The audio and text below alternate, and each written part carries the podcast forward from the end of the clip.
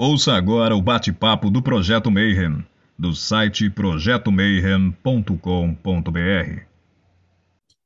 Bom dia para quem é de bom dia, boa noite para quem é da boa noite, boa tarde. Se você recebeu mais uma notificação aí do YouTube, tá vindo assistir mais um bate-papo Mayhem. E hoje eu sei que você já veio doido porque você leu o título daqui, Como Conversar com Demônios. Na verdade, não é um título bait, é um título sério, né? Porque a gente estava chegando a essa conclusão de que a galera hoje está baixando PDF, fazendo os ritual no banheiro, de tudo, qualquer coisa. Aí dá uns azar, chega um demônio, e aí como é que você faz? Que, que, como que você conversa, né? E aí a gente está com dois convidados hoje que são show de bola, mas eu ainda não vou apresentá-los, porque a gente está agora na segunda temporada, né?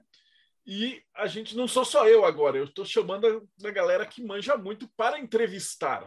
Então aqui virou meio um bate-papo, né? É, literalmente agora é um boteco, né? Então hoje, diretamente do Mayhem, Rodrigo Celso, como é que você está? Salve, pessoal. Esperando essa conversa aí.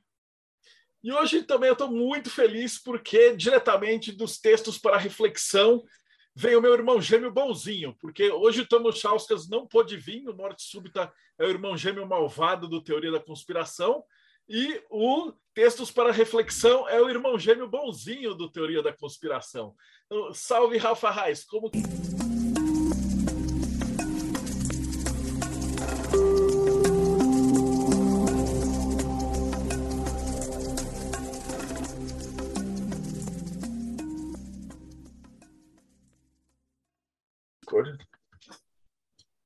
Bom dia para quem é de bom dia, boa noite para quem é da boa noite, boa tarde. Se você recebeu mais uma notificação aí do YouTube, tá vindo assistir mais um bate-papo Mayhem. E hoje eu sei que você já veio doido porque você leu o título daqui, Como Conversar com Demônios. Na verdade, não é um título bait, é um título sério, né? Porque a gente estava chegando a essa conclusão de que a galera hoje está baixando PDF, fazendo os ritual no banheiro, de tudo, qualquer coisa. Aí dá uns azar, chega um demônio, e aí como é que você faz? Que, que, como que você conversa, né? E aí a gente está com dois convidados hoje que são show de bola, mas eu ainda não vou apresentá-los, porque a gente está agora na segunda temporada, né? E a gente não sou só eu agora, eu estou chamando a, a galera que manja muito para entrevistar. Então aqui virou meio um bate-papo, né? É literalmente agora é um boteco, né? Então, hoje, diretamente do Mayhem, Rodrigo Celso, como é que você está? Salve, pessoal. Esperando essa conversa aí. E hoje também eu estou muito feliz porque, diretamente dos textos para reflexão, vem o meu irmão gêmeo bonzinho, porque hoje o Tomo Chauskas não pôde vir, o Morte Súbita é o irmão gêmeo malvado do Teoria da Conspiração, e o Textos para Reflexão é o irmão gêmeo bonzinho do Teoria da Conspiração. Então, salve, Rafa Reis, como que você está? Alô, pessoal, obrigado pelo convite. Entrei numa furada, né? Sou irmão gêmeo bonzinho e vim logo falar, logo no episódio de demônio que vieram me colocar, mas beleza. Vamos... mas tem umas perguntas boas aqui de, de irmão gêmeo bonzinho. Sim. E diretamente do Japão, a gente tem nosso especialista em Goécia, Robson Belli. Ohayou gozaimasu, konnichiwa, konbawa, independente do horário que você esteja. Olá, como está você? Vamos falar um pouquinho sobre demônios, demônios japoneses, demônios ocidentais e todo tipo de demônio que você possa imaginar. E o nosso convidado de hoje é um cara muito foda. Na verdade, ele já veio aqui quando isso aqui era tudo mato, né? Quando a gente estava no meio da pandemia, aí estava pensando quem que a gente convida e tal ele virou e falou assim: pô, eu topo e vamos falar de demônios e tal. E a gente já gravou um bate-papo muito 10 com ele. Eu vou deixar até o link aqui depois para vocês assistirem. E provavelmente você já o conhece, já viu pelo, pela chamadinha. É o meu querido Antônio Fagundes, ou Bruxo Fagundes, né? Sabe, irmãozão, como é que você está? Muito feliz de poder participar de uma conversa tão qualificada e com uma audiência tão ávida e efervescente como essa, que quer saber tudo sobre essas experiências transcendentais, místicas e, ao mesmo tempo, de um caráter sinistro, inevitavelmente, como é o contato com os demônios. Eu me sinto muito honrado e estou ansioso para responder e explicar a minha experiência, eu, eu só queria deixar claro que eu não, eu não sei, por exemplo, qual a maneira correta de falar com essas entidades.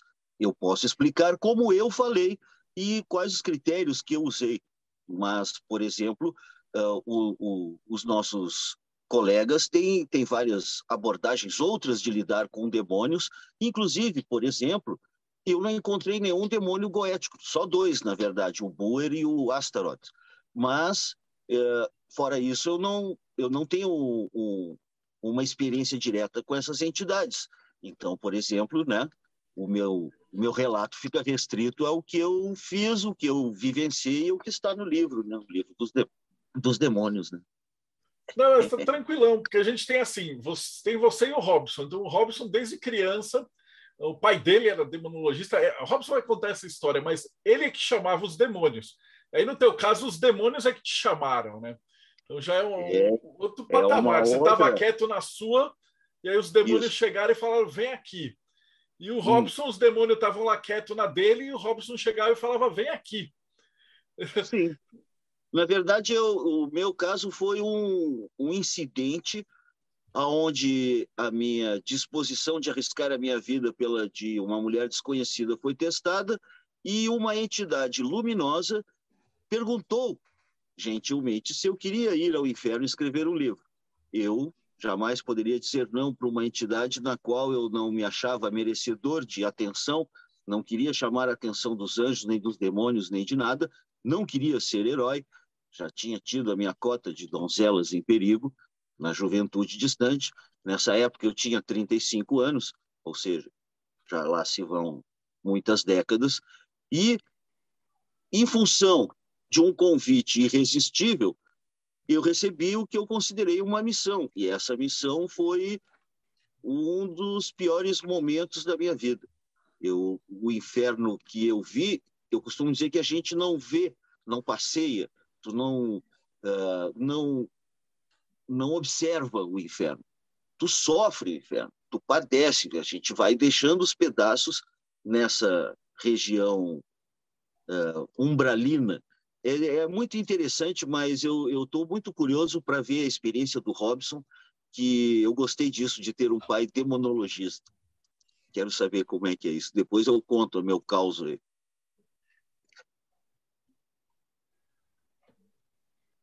Vamos lá, pessoal. É, vamos começar, então, falar desse assunto tão polêmico. Demônios, né? Pessoal vulgariza hoje em dia demônios. O pessoal acha que, ah, eu vou chamar um demônio, vou pedir uma coisa e vou ser atendido. Bem, infelizmente as coisas não são tão simples e não são tão fora de risco quanto a galera gostaria que fosse.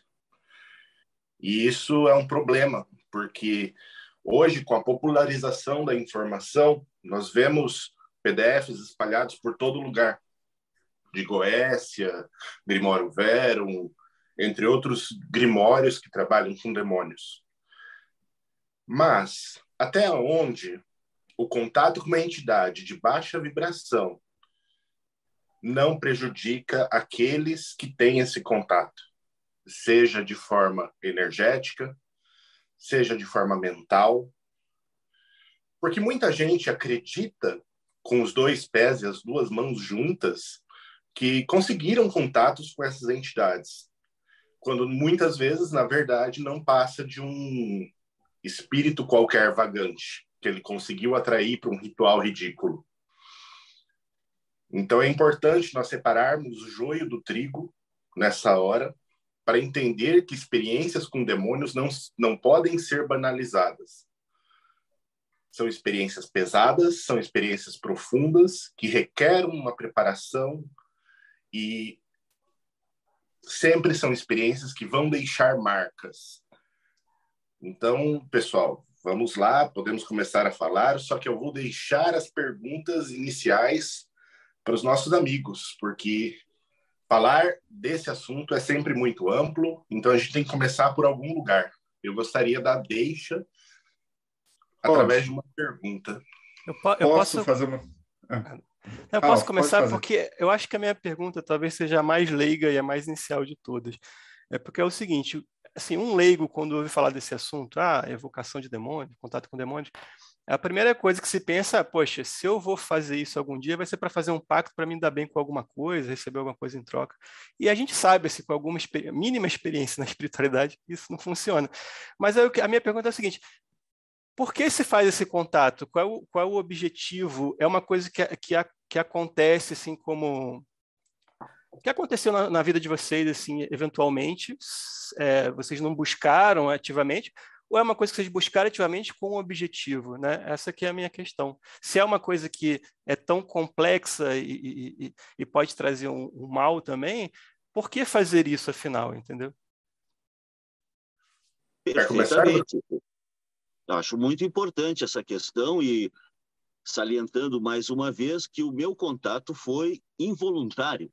Eu apenas achei que me senti na obrigação de aceitar a incumbência que, que me foi dada. Eu não, não podia duvidar de uma experiência impossível que se desdobrava diante dos meus olhos. Se a gente não acredita em anjos ou pensa que isso é uma realidade muito elevada e de repente vê diante de si uma força luminosa que te, que te pede a fazer alguma coisa, que te pergunta, eu jamais poderia me negar. Tanto que eu costumo dizer que a minha jornada através do inferno não foi uma experiência de coragem, mas simplesmente a determinação de não decepcionar a quem me ama. No caso, uma entidade de luz pedir alguma coisa a um Antônio qualquer, por que, que isso aconteceu? A, a situação sempre se enquadra com a própria pessoa. No caso, eu já era um mago, não tinha trabalhos nem contatos com, com demonologia, nem trabalhava com essas entidades, não fazia nenhuma invocação. Eu era um mago hermetista. A minha levada era trabalhar sobre mim mesmo, coisa e tal. Só que, aos 35 anos, eu já estava crivado de cicatrizes, esmagado de vários sofrimentos diferentes e num momento da minha vida em, em, que eu estava em tipo numa encruzilhada.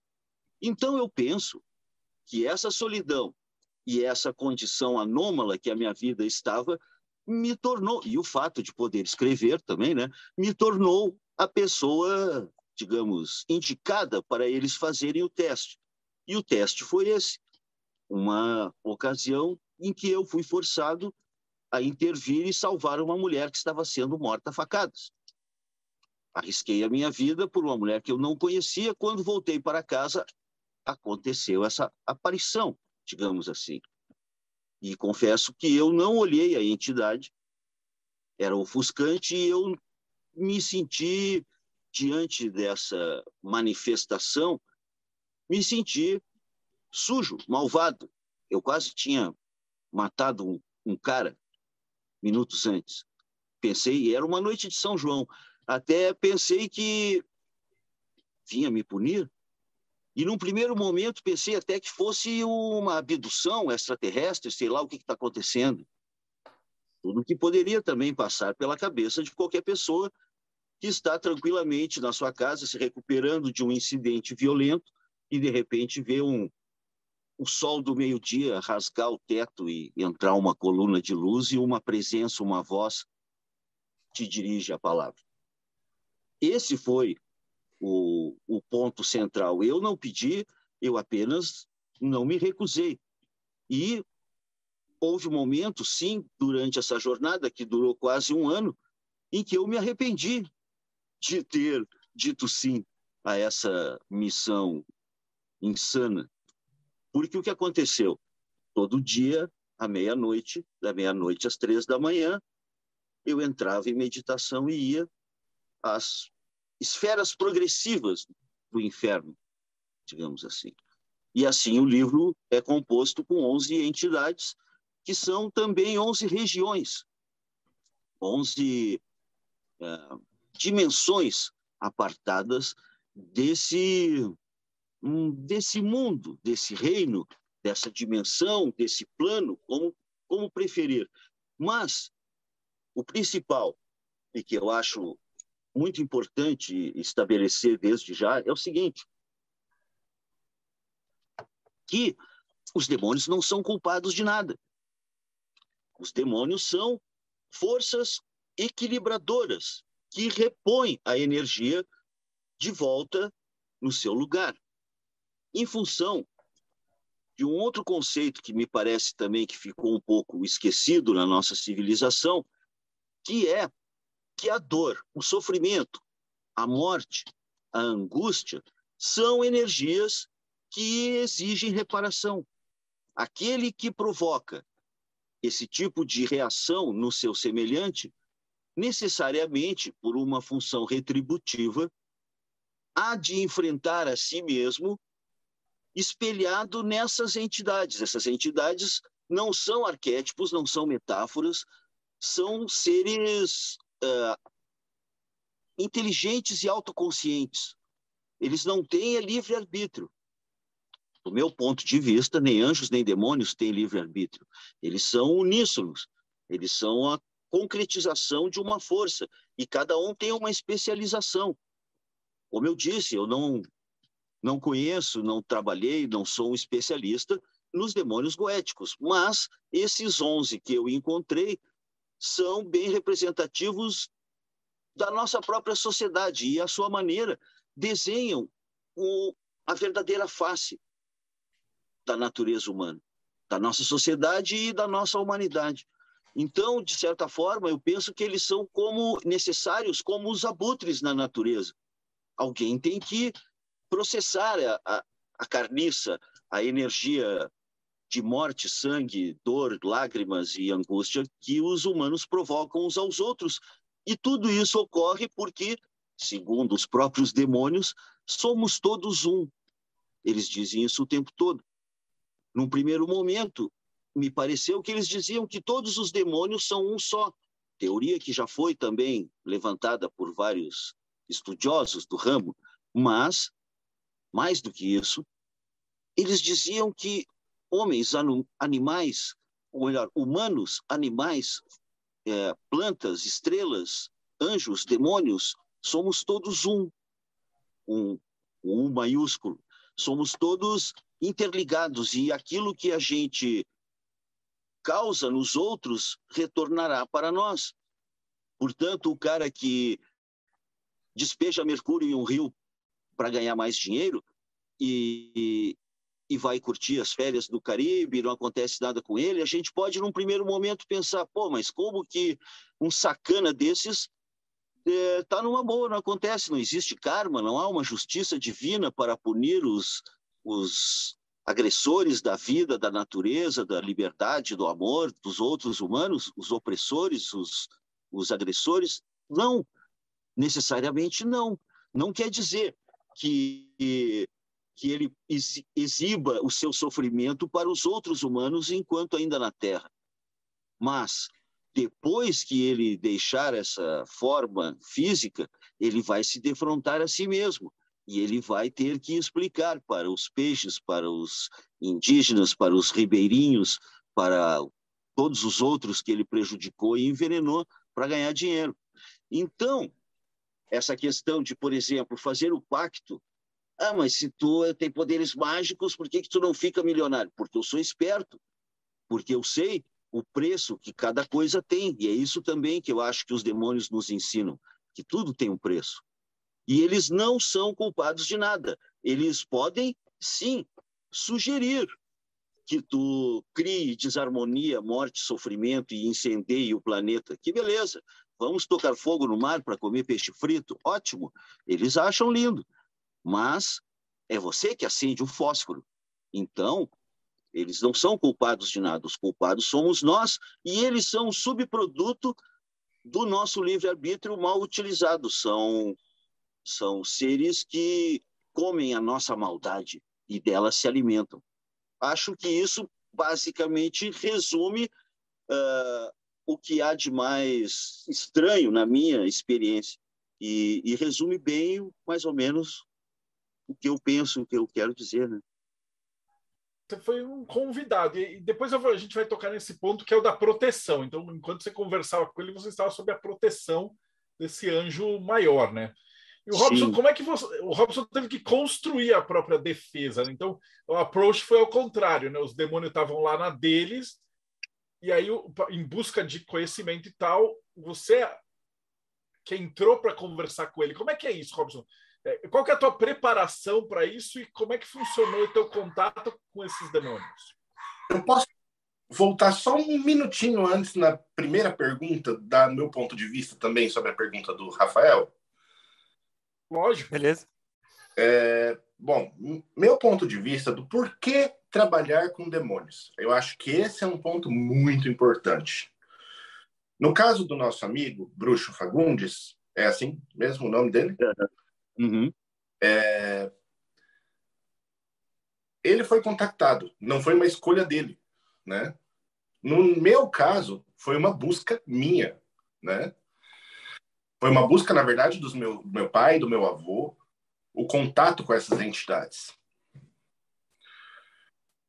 Assim como na Golden Dawn, nós temos no grau de adepto menor o contato com entidades inferiores, né? Como uma prática avançada do sistema da Golden Dawn. E eu acredito que seja isso mesmo. O contato com essas entidades exige uma preparação. Tanto é que na minha entrevista eu falei sobre como eu aprendi o Lemegueton, que foi na ordem dos capítulos, ao contrário, indo da Ars Nova, Ars Notória, no caso, Ars Almadel, com anjos, Ars Paulina, para contato com meu sagrado anjo guardião, Ars Teurgia Goécia, para contato com os daimons te, teúrgicos, e por fim, o Ars Goécia em si, né? Então eu tive uma trajetória toda até chegar na Goécia. Eu não fui o cara que chegou e falou: opa, olha, Goethe ilustrado da Lester Crowley, vamos, vamos embora, vamos falar com o demônio. Não. Isso é o que acontece muito nos dias de hoje e o que é triste. Por que falar com a entidade demoníaca? Eu não posso simplesmente pedir a um anjo ou a Deus o que eu desejo e obter essa graça de maneira luminosa? A questão é que nem todo mundo quer as mesmas coisas. A teoria dos jogos mostra que os seres humanos tendem a buscar coisas diferentes. E Robson, por que você entrou em contato com essas entidades? Foi por um desafio pessoal? Foi por um aprendizado? Não. Sabe quando você nasce numa família, ela já tem uma religião e você segue o fluxo? Meu avô era demonola, ele praticava demonolatria, que é diferente da demonologia, né? A demonolatria é a adoração ao demônio. A demonologia é o estudo acerca dos demônios. Aí é que está uma diferença importante que a gente tem que ressaltar. Meu avô era demonólatra, meu pai era demonólogo. Aí a gente já tem uma diferença de uma geração para outra. Aonde?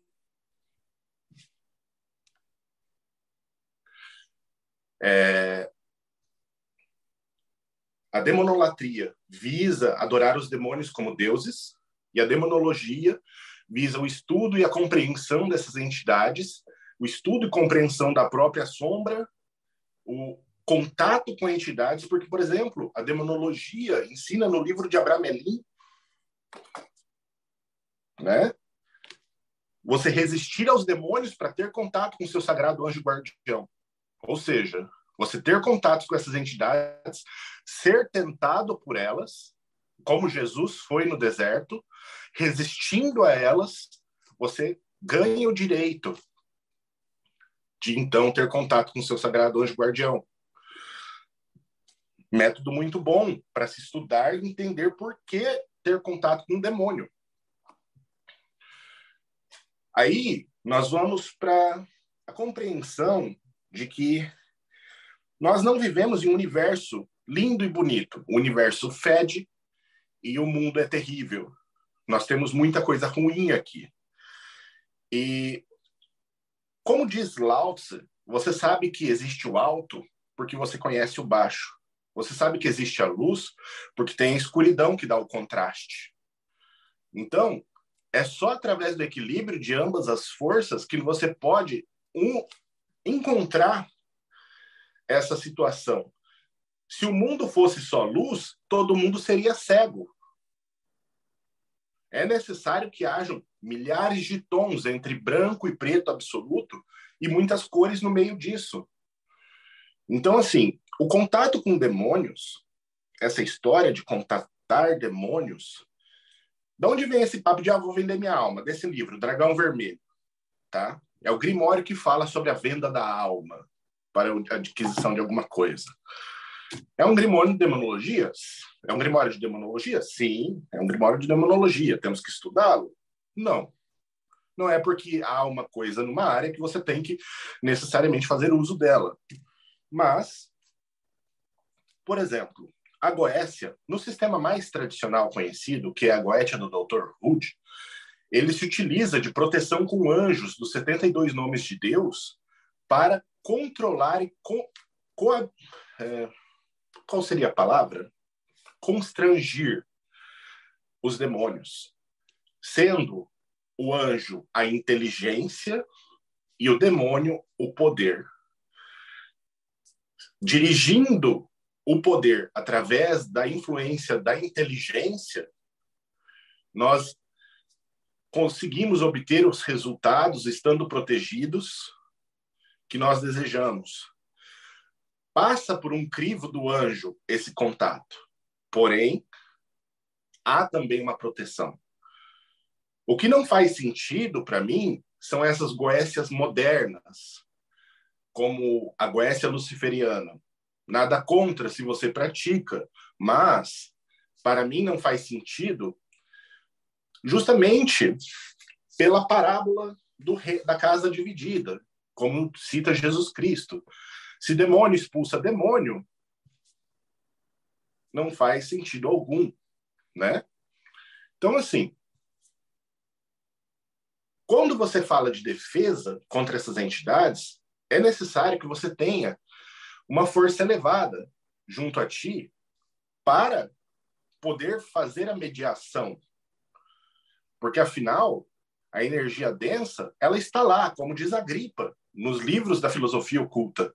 Eles, eles, eles se manifestam, eles aparecem à humanidade porque eles têm interesse, é interesse deles, como disse o bruxo, de se manifestar para nós, porque nós somos corrompidos e, é, e todo mundo que é corrompido, eles desejam essa corrupção. Então, quando você fala em Goécia, existem tantos métodos, desculpa a palavra, vagabundos por aí, e todas essas porcarias funcionam, única e simplesmente porque, como disse a gripa, eles estão lá e eles querem esse contato. Agora, sobre ser realmente um contato com um demônio, muita gente está alimentando quiumbas, eguns, outros tipos de espíritos, achando que são demônios. E isso é algo terrível. Então, antes de se achar um magão fodão, porque fala com demônios, você tem que descobrir se o que você contacta é realmente um demônio, porque não adianta apenas você fazer um pedido a uma entidade espiritual, ser atendido e falar: não, é um demônio, ele me atendeu. Não. A coisa não é tão simples. Olha o Gilberto aí. Seja bem-vindo, Gilberto. Um abraço, meu querido. Então, a coisa não é tão simples como a galera gosta de pregar. O contato com demônios não é tão vulgar assim. Pode acontecer? Pode. Eles têm interesse que aconteça, Contudo, a defesa e a proteção, ela sempre vem de uma força do alto. Todos os grimórios da Idade Média que chegaram para nós fazem uso do nome de Deus, das proteções divinas, dos anjos, para então estabelecer contato com essas entidades. Todos eles. É uma moda moderna o fato de você negar Deus e essas coisas para ter contatos demonólatra com essas entidades. Mas é algo moderno. Toda tradição histórica que nós temos dos livros de demonologia se apoiam no princípio de que pela autoridade divina você comanda demônios. Mas vamos ver bem, pela autoridade divina, não tua. né? Então, esse negócio de, ah, eu vou comandar demônios. Acontece? Sim, acontece. É, é fácil? Pera lá. Não é bem assim. Consegui responder a pergunta do Del Débio e do Rafael? Da minha eu opinião? E acho que você mandou uma, uma excelente, que era essa aí, tipo, na, na vontade do que está acima, né? Que era, eu vou voltar agora para o bruxo, né?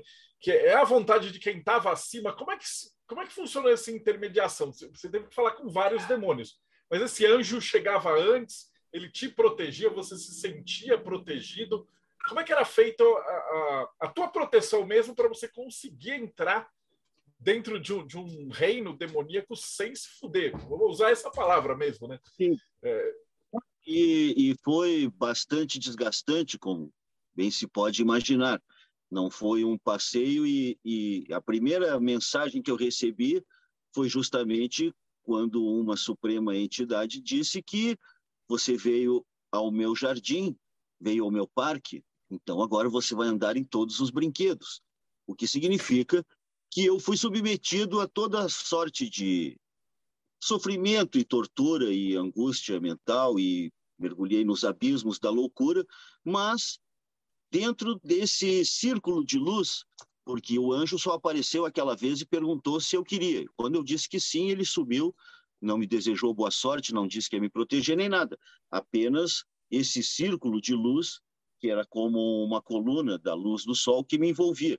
Mas, mesmo assim, eu podia ouvir, sentir o fedor, e só não podiam me tocar, mas eu estava como se estivesse no plano físico. E isso foi uma das coisas mais terríveis, porque eu era, veja, eu não, eu não era demonólogo, não era demonólatra, eu entendi alguma coisa de demônios porque tinha estudado já dos meus estudos de magia e coisa e tal, mas era uma realidade a qual eu tentava me, me permanecer distante, mesmo porque, isso é que eu gosto de destacar, que o, a caminhada mágica envolve necessariamente um desenvolvimento espiritual.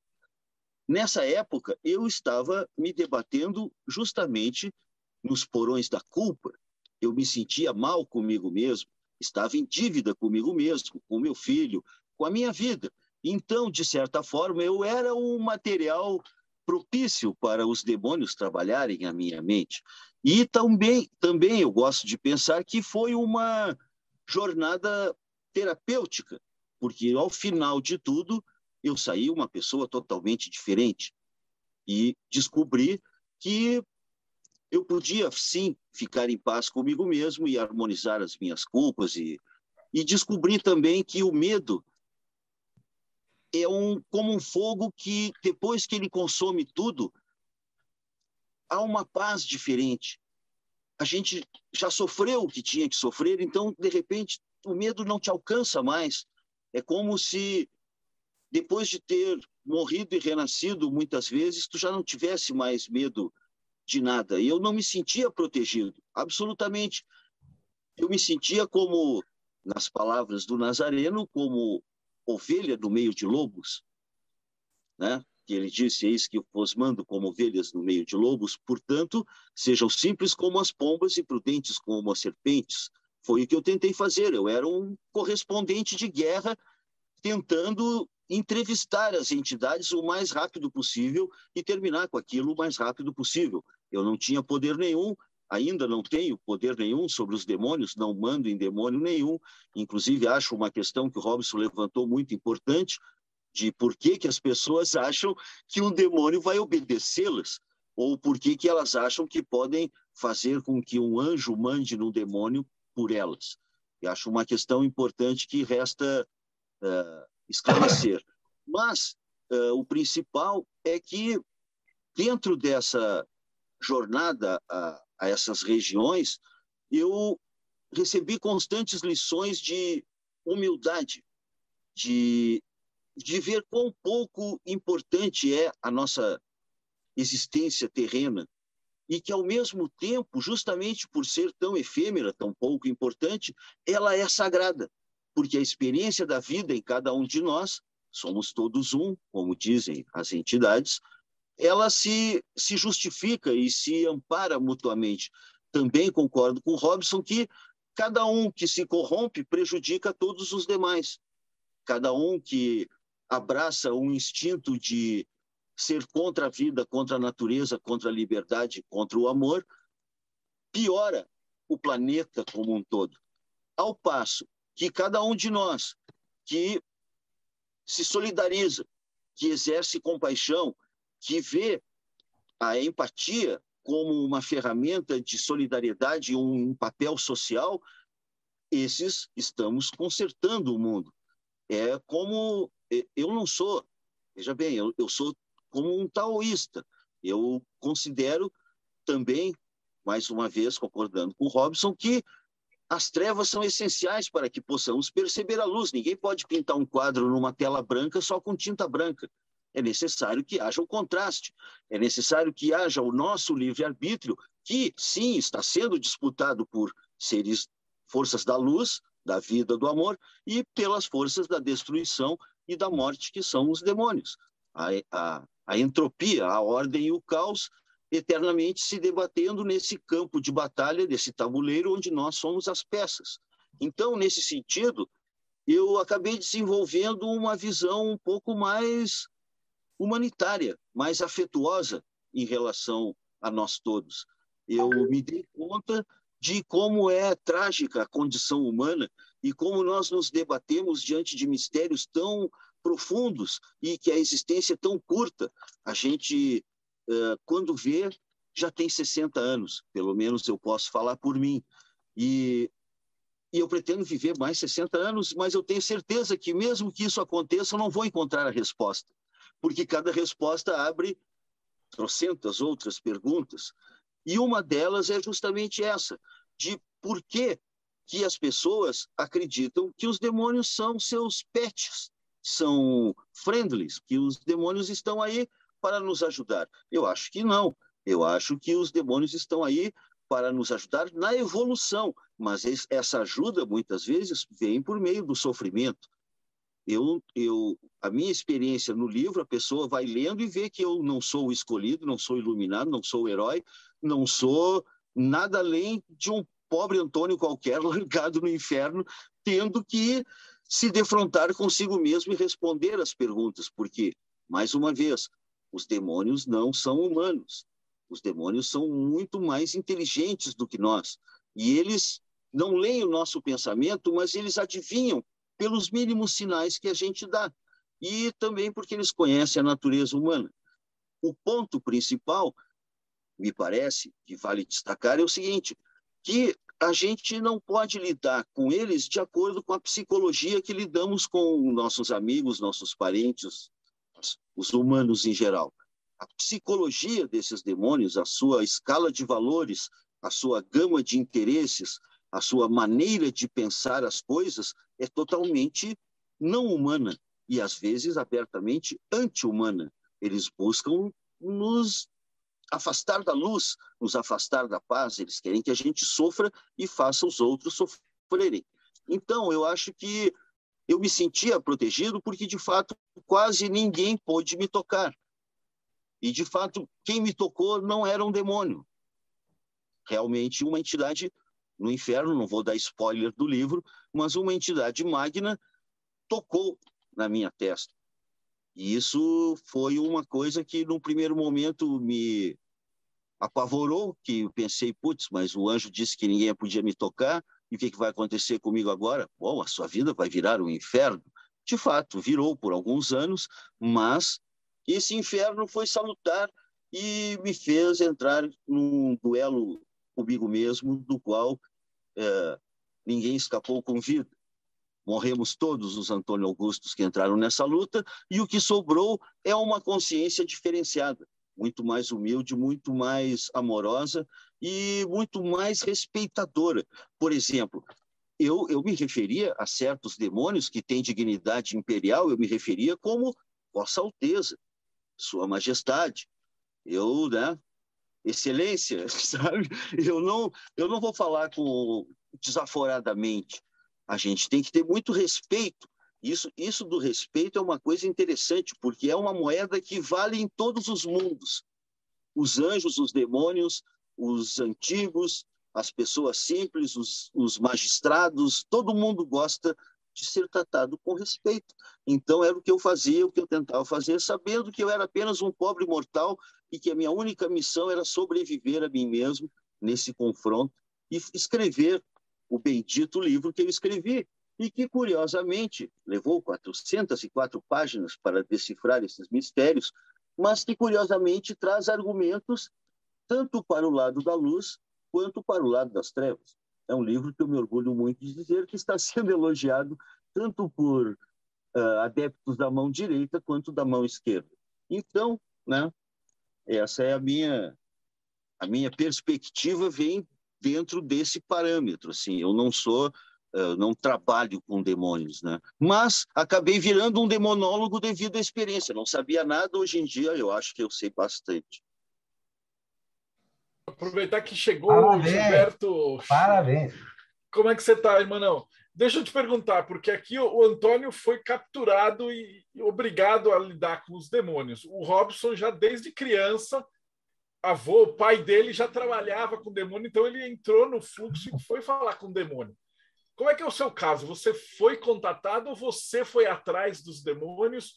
Como é que foi a tua história até chegar a conversar com o demônio? Conta um pouquinho desse, essa origem. Então, tá. Primeiro, mestre Antônio, obrigado por estar aqui. Faz um tempão que a gente não conversa, né, cara? É verdade. Mas estamos sempre Legal. perto, tá? O pessoal não.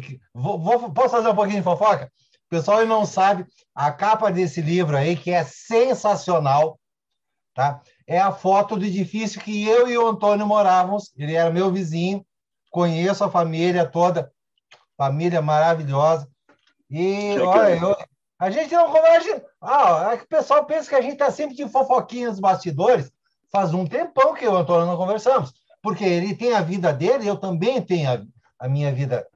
E todo mundo sabe que, na verdade, tudo isso aí que o Antônio falou, vocês viram que foi uma coisa poética. Eles têm um, ele tem essa capacidade natural da linguagem de se expressar de uma maneira de poesia e que vem do saudoso Nico Fagundes, seu pai, um dos grandes artistas que nós tivemos aqui no estado, sempre lembrando dele, e deixou toda uma descendência, seus filhos, sua família.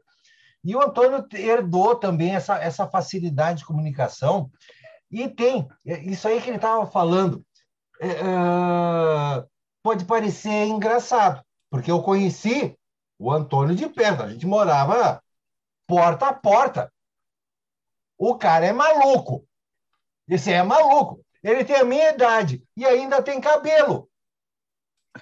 Como é que tu fez isso aí? Ah, que feitiço foi esse, cara? Ele, tem, ele ainda tem cabelo, tá aí bonitão, gostosão. Mas veja como cada um tem, tem uma parte na, na vida e como é que a gente lida com as, ah, os casos da magia. Mas o, o Antônio, ele sim, ele teve essa aproximação com o outro lado. E eu, eu confirmo, porque todo mundo sabe, eu tenho visão. Então eu posso falar, atesto. O que esse cara aí está falando nesse livro é sério, gente. Isso é uma obra-prima do estudo da demonologia. Como é que as coisas acontecem? Não é que a gente está buscando, está chamando. Claro, tem gente que gosta, já tem aquela vocação. Ah, é porque eu quero ser um bruxão famoso. O Antônio, o Antônio era só uma pessoa normal. E foi indo, tinha interesse pelo ocultismo, pela sabedoria, pelo aprendizado. E foi, acontecendo, foi acontecendo, foi acontecendo. Uma, uma coisa que eu lembro certa vez, Antônio. Isso aí foi aí nos anos 90, tu tinha viajado e esqueceu a porta aberta. Lembra o que tinha de morcego no? O Antônio voltou em casa, a parede dele estava preta de morcego. Daí ele ficou curtindo. Eu vi ele conversando. Desculpa, eu fui indiscreto, mas eu estava passando Ah, ali. legal. Ele curtiu a coisa. Uau! Mas isso também tem a ver com energia da natureza, porque morcego não quer dizer que seja algo negro. Não, é uma força Não, na- da, da absolutamente. natureza. Até porque Claro. o que, que morcego faz? Come insetos. O dia que vocês não tiverem mais morcegos no mundo, vira um inferno. Porque eu, o morcego é, o, é, o, é, é das criaturas que mais comem insetos nocivos noturnos. Eles fazem tudo isso. Mas eles têm também o outro canal de, de comunicação, assim como os corvos, né? E aí aquela ligação com a noite, e aí a gente olha para a lua, conversa com a Lilith, com a Isis, e trazer essa sabedoria para dentro de nós. Tudo isso o que, que é? Vivência prática. E eu tive a oportunidade de ver o amigo. Também na vida dele, eu tinha minha vida diferente, logo ali é, do lado. Cada um de nós teve caminhos diferentes e ambos também fazendo essa caminhada, que é uma coisa que eu estou sempre falando sobre a observar a natureza, observar as grandes forças naturais. Porque mesmo ali, a gente morava, pô, cara, é centro de Porto Alegre é. edifícios enormes, mas a, a, natu própria natureza teimava em nascer de novo, num fiapo de, de capim na calçada, a natureza está sempre presente. Os animaizinhos, fossem os morcegos, as pombas, os corvos, o urubu, que lá, mas ali tinha também tinha um casal de gaviões, tinha um casal de gaviões que andava por ali, eu lembro deles. E a gente começa a se ligar e conversar com eles e aí as demais energias também vão se aproximando da gente, porque a gente começa a observar que hoje eu moro eu moro no meio do mato, eu moro no paraíso, é outra energia, mas de tantas maneiras, eu não esqueço como é que era quando eu morava em Porto Alegre, ou morei em Salvador, morei em Cascavel, no Paraná, Blumenau, outras cidades grandes, e a gente começa a se ligar, a energia da natureza. Mas quem é mais que está vindo junto? Então, como é que a nossa mediunidade também vai se desenvolvendo com isso? Percebendo o local onde a gente mora. Um livro que eu não tenho aqui, que eu participei alguns anos atrás, é o Ritual Offerings, que foi editado pela Nephilim Press. Ah, depois eu pego e mostro aqui. Então, a gente falava sobre oferendas em tudo quanto é área de magia. E o Rufus Opus, que escreveu o livro Seven Spheres, de magia planetária, ali ele apresentou um trabalho falando dos, dos espíritos do local, os Jenny Locke. Quem são os espíritos do local? Que para algumas culturas são os devas, mas também tem as fadas, duendes, gnomos. Quando a gente presta atenção para eles, é que nem quando você presta atenção na pessoa que você ama. Ela também começa a prestar atenção em você do seu amigo, do seu colega. Também começam a prestar, e essas energias, e da mesma maneira, os demons também vão prestar atenção em você. Eles percebem que, opa, tá o trouxa! Oba! Um novo mago! Vamos pegar ele, vamos capturar a alma dele. Não, não é assim, na verdade, não. Eles não estão querendo o nosso mal, eles não é apenas a qualidade deles, até no caso dos imos, de serem muito práticos. Anjos também, que era a nossa evolução. E eles começam a perceber que a gente está olhando e cuidando da natureza, está cuidando da vida, do mundo. Ah, quantas vezes você, hoje, olhou para o céu na sua cidade aí agora o céu está nublado, o céu está azul, tem o sol. A maioria das pessoas não lembra de olhar para o céu e a cor azul. Ela ajuda a alimentar a sua alma. Você lembrar que o, que o Sol está ali trazendo vida para esse planeta. E é um dos grandes, maiores uh, seres que nós temos, porque o Sol nós consideramos uma criatura viva. A Terra é uma criatura viva. Cada planeta. A gente começa a se ligar com tudo isso e aí começa a perceber que tem algo que a gente chama também de alma. Cada pessoa tem sua alma, cada ser, cada animal tem o seu espírito. E a gente percebe que tem outros espíritos. Opa, tem alguma coisa mais aqui. E aí tu começa a se ligar. E aí tu vai dar, se, se dar conta que nem o Antônio teve essa experiência. Opa, tem mais coisa por aí. A gente começa a ouvir, começa a observar, começa a fazer experiências Tá? E esse livro aí do Antônio, ele tem. Cara, tu tem uns relatos ali que o pessoal pensa que é ficção científica. Eu digo que não.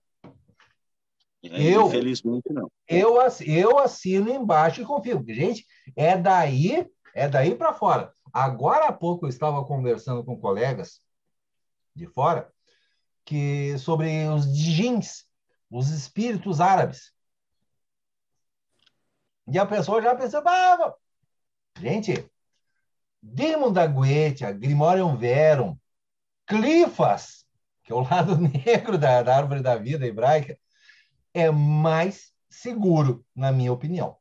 Gin não é bonzinho. Aí eu estava passando algumas informações, porque eu já passei pessoalmente também alguma coisa. Eu não trabalho nessa área, não me pergunte nada, mas eu tive experiência muito prática. Ah, já tem uns nove, dez anos. Aquele problema do que teve lá no, Oriente Médio, Oriente Médio, daqueles fanáticos que cortava a cabeça das pessoas, fazia aquele. E todas as vezes, Estado Islâmico, todas as vezes, eles primeiro faziam uma oração. Eu entrego essa vida. Cara, aquilo ali era, era sacrifício de sangue. Eles estavam lidando com um lado tão negro da coisa que fizeram aquilo tudo. E. Tinha oração antes, Gilberto. Oi? Eu não sabia. Tinha oração antes, eu não Sim, sabia sim, sim, disso. sim. Qualquer vídeo que tu olhar deles, eles primeiro estão lá. "Ah, lá, lá, lá, Epa! É sacrifício de sangue. Aquilo é ritualístico. É só olhar. Cara, por isso que praticamente tudo foi apagado da internet. Mas nós trabalhávamos. ah, e até hoje tem muitos colegas, nós temos colegas no mundo inteiro ah, que trabalham nos bastidores em praticamente todas as áreas que vocês pensarem: saúde, política, guerras. Tem uma galera da pesada que trabalha com isso. É o mais próximo que vocês pensam daquela coisa de Illuminati. Na verdade, tem gente no mundo inteiro trabalhando para isso. E eu, eu participo desses grupos também, e tinha uma galera que entrou na, na briga contra aquela turma, porque eles estavam se espalhando demais, mas bah, é uma, era um horror o que eles faziam. Cá, e aí a gente foi ver nos bastidores. Meu, olha, é aquela coisa assim que tu preferia não, não saber que existe. Existe demon, existe fada, existe duende, existe gnomo. Cara, tem coisa pior do pior do pior. E era o que eles estavam lidando. A coisa mais negra possível, assim, com aqueles sacrifícios de sangue. Foram cerca de dois anos. Tinha uma 15, 20 pessoas no grupo. Eu sei o que a gente viu e era de arrepiar. Sabe aquele filme, o livro também, Senhor dos Anéis? Lá no, quando entra lá no fundão, assim, perto de Sauron, tem um grande muro que depois daí é só treva. Era tipo aquilo ali, no plano, a visão no plano astral que a gente enxergava. O pior do pior. Por quê? Porque a gente começa a se abrir, e isso que o Antônio estava falando agora, não é porque a gente foi buscar, mas a gente começa a se abrir, a gente começa a perceber, e até naquele caso nós fomos realmente atrás, e coisa muito feia mesmo. E aí, quando vê, esses espíritos começam a se aproximar de você também. Claro. Aí eu falei num caso extremo, ó, esquece, encerra, não falo mais. Mas de uma maneira geral, quando a gente trabalha com demons, com anjos, olha, aquela, aquela vida normal de qualquer bruxo, de qualquer mago, de qualquer sacerdote. Gente, esse é o nosso mundo normal, que para muitos já é muito. Né, Robson? Para muitos já é um monte. Então, eu só citei, porque eu estava conversando por acaso no assunto agora. Gente, tem coisa. O pior do pior do pior que vocês nem imaginam que seja. Então, a maioria de nós, felizmente, a gente consegue ficar num, num certo nível, até porque senão é difícil manter a sanidade. Por que, que tantos magos, mesmo muito conhecidos, enlouqueceram? Que é uma coisa comum. A gente vê o pessoal inovar, ah, eles querem buscar atalho. Ah, como fazer? Fácil, fácil, ritualzinho da Goetia. E o que a gente vê dessa Eles galera. se arrebentam, né? louquinho, Louquinho. É, A maioria em três meses desaparece. Pessoa que está estudando um pouquinho mais aguenta um ano, dois anos, alguns até cinco anos. E ó, depois estão lá chorando na igreja ou até numa terreira de um banda me salva. se- Isso é a coisa mais comum que tem. Mil, mil que começam, depois de cinco anos, sobrou dois, três. Esses são os números reais da coisa. São números reais. É a coisa mais fácil, é só olhar grupo aí. O pessoal some. Onde é que estão? Vai lá na, na igreja evangélica, vai lá na terreira de uma, todo mundo ajoelhado, chorando. "Ai, Me perdoa, Deus, me perdoa, Deus, me perdoa, Deus. Por quê? Deram abertura. E eles começam a se aproximar. E, e não, é, não é por maldade, é até a própria característica deles. Vimos, como os da Goethe, os Grimaldi Velho, são seres que têm milhares e milhares de anos, eles conheceram todas as civilizações humanas, inclusive as anteriores. O que a gente conhece por civilização hoje, o que, que tem aí? 5 mil anos? 10 mil anos? Antes disso, teve a Atlântida. Antes disso, bota lá a Lemúria, 200 mil anos. Eu acho impossível não ter tido outras civilizações. Houve. Só que não tem como achar fósseis disso. Tu vai encontrar ossos, mas tu jamais vai encontrar, por exemplo, vestígios fósseis de um aparelho, tipo um celular, que eles devem ter tido alguma coisa assim naquele tempo. Depois de 50 anos, tu não tem traço nenhum. 200 mil anos, tu não encontra nada. Tu encontra ossos. E o que, que mais tu vai encontrar? Aí é a possibilidade de conversar com esses espíritos, e alguns deles trazem ensinamentos, sim, inclusive espíritos da Goethe, que contam como é que é a bolha, alguns chamam de bolha, que é o nosso universo e vai ter o seu tempo também, até que isso termine. E aí vai começar todo um aeon novo, toda uma era nova, mas isso provavelmente mais à frente. Hoje nós vivemos numa bolha de tempo que é bem pequena, bem pequena. A gente não consegue pegar coisas assim além de 10, 20 mil anos de civilização. Esse, Posso esse corpo humano. leitura de uma Um surata milhão de do anos. Alcorão? Oi? Posso fazer uma pequena leitura de uma surata do Alcorão? Pode fazer, com certeza, até porque eu citei o, Man, o Robson aí. Ah, primeiro, Robson, muito obrigado. Nós já conversamos em separado. Você Tá sabe o que certo. aconteceu. Traga a sua sabedoria. Surata 72, Aldin, os gênios. Dize, foi revelado que um grupo de gênios escutou a recitação do Alcorão e disseram: Em verdade ouvimos um Alcorão admirável, que guia a verdade pelo que nele cremos. Jamais atribuiremos parceiro algum ao nosso Senhor. Cremos que, em que, exaltada seja a majestade de nosso Senhor, ele jamais teve esposa e filhos. E os insensatos entre nós, eles estão falando dos gênios insensatos e dos gênios que adotaram né, a obediência, preferiram extravagâncias a respeito de Alá, e jamais imaginando, e já imaginamos que entre os humanos e os gênios iriam urdir mentiras a respeito de Alá. E, em verdade, alguns indivíduos, dentre os humanos, invocaram a proteção de pessoas dentre os gênios, porém estes só lhes aumentam os desatinos. Aqui está um dos motivos pelo qual eu sou crítico à Goécia Luciferiana, crítico a esses sistemas modernos, porque, como é dito no Alcorão, nessa surata, quem invoca a proteção de um demônio para se proteger de demônios, nada mais faz do que se entregar a eles. Quem invoca a proteção de um gênio para se proteger de um gênio, nada mais faz do que aumenta o seu próprio desatino. Então, assim, pessoal, as coisas são legaisinhas, é legal ser trevoso? Pense bem. Pense bem. Porque é só com base na autoridade divina que você vai ter alguma proteção. As pessoas dizem que Daimon são deuses.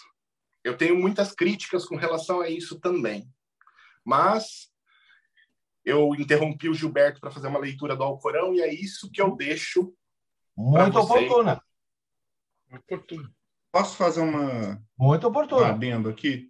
A gente está vivendo uma, numa época que os jovens agora entraram nessa onda de TikTok, que eu acho que é coisa pior que tem. Eles não têm mais paciência para nada. Eles ficam com o celular assim o tempo todo. É... Como, como essa geração vai aprender isso. Eles não têm paciência para ler, eles não têm paciência para nada muito longo. Eles, como que eles vão aprender, como eles vão estudar? Tem alguma esperança para isso? Isso aí. O Rodrigo está quase chorando lá. Se lê, sai lágrima. É. Mas é uma coisa terrível, cara, porque você, o Antônio, o Robson, eu, o Raf, uh, o Thiago, o Ulisses. Cara, a gente estudou muito, absurdamente, a gente sabe o perigo que é e, e o respeito e a técnica e tal. E essa galerinha nova tá entrando de cabeça assim, a gente já tá vendo os resultados, né? Agora, o que vocês acham que vai acontecer ainda no futuro? Você acha que vai ficar pior que isso? Eu acho que vai piorar. Eu, quando eu, eu lembro da, do Apocalipse de 2012, a previsão do Apocalipse, então, agora eu, eu, eu, realmente parei, mas várias vezes a cada ano eu escrevi sobre a numerologia do ano. Essa foi uma das últimas que eu fiz. Eu, eu nunca tive assim muito retorno, então eu enchi o saco parei de escrever. Mas foi um dos últimos anos que eu fiz uma, uma análise e todo mundo estava esperando o apocalipse, né? Vai acabar o mundo. E ali eu fiz a análise do ano. Uh, primeiro a partir do, dos números, alguma coisinha no tarô, o resto a minha, minha evidência e opinião pessoal. E ali eu comentei o que, que eu estava enxergando para os próximos anos, e infelizmente eu vejo é o que está acontecendo. Então ali eu, eu comentei sobre o, o seguinte: primeiro, excesso de informação, que a gente sabe que hoje tem informação em qualquer lugar, misturas mistura demais. Até, por exemplo, uma coisa muito comum, quem acompanha, eu, eu também sou ministro da igreja, tá? Até isso eu sou. não, eu poderia abrir uma igreja, mas não é o meu caso. Mas, tipo assim, tem muita igreja evangélica que, na verdade, o que eles estão fazendo ali é uma umbanda, uma religião afro disfarçada. Sabe aquela coisa de Ai, vamos baixar Deus e começa todo mundo girar, feito pombagira maluca. Dali a pouco tem uma levantando a saia pedindo cigarro e bebida. O que não falta vídeo é isso. Mistura. Tem muita igreja aí fazendo isso, inclusive coisas que são até da, da própria Umbanda ou do Candomblé. Tá? Tipo assim, ah, um pedacinho de carne consagrada. Opa, isso não é oferenda de entidade a, aquela coisa de fazer troca de vida. Tem, tem vários vídeos que eu já vi fazer isso, que eles pegam um coração de boi, passam aqui, colocam numa vasilha. Aquilo ali é da religião afro. Tu sacrifica uma vida por outra. Tem muito disso. Então, eu comentei nesse artigo de numerologia sobre, o primeiro, o problema das misturas. Segundo, excesso de informação. E aí o pessoal começar a bloquear e virar uma zona total, que é o que a gente está enxergando agora. Eu, ali eu coloquei um prazo até 2030, olha, para o nosso mundo vir. Olha, nosso mundo está para falir.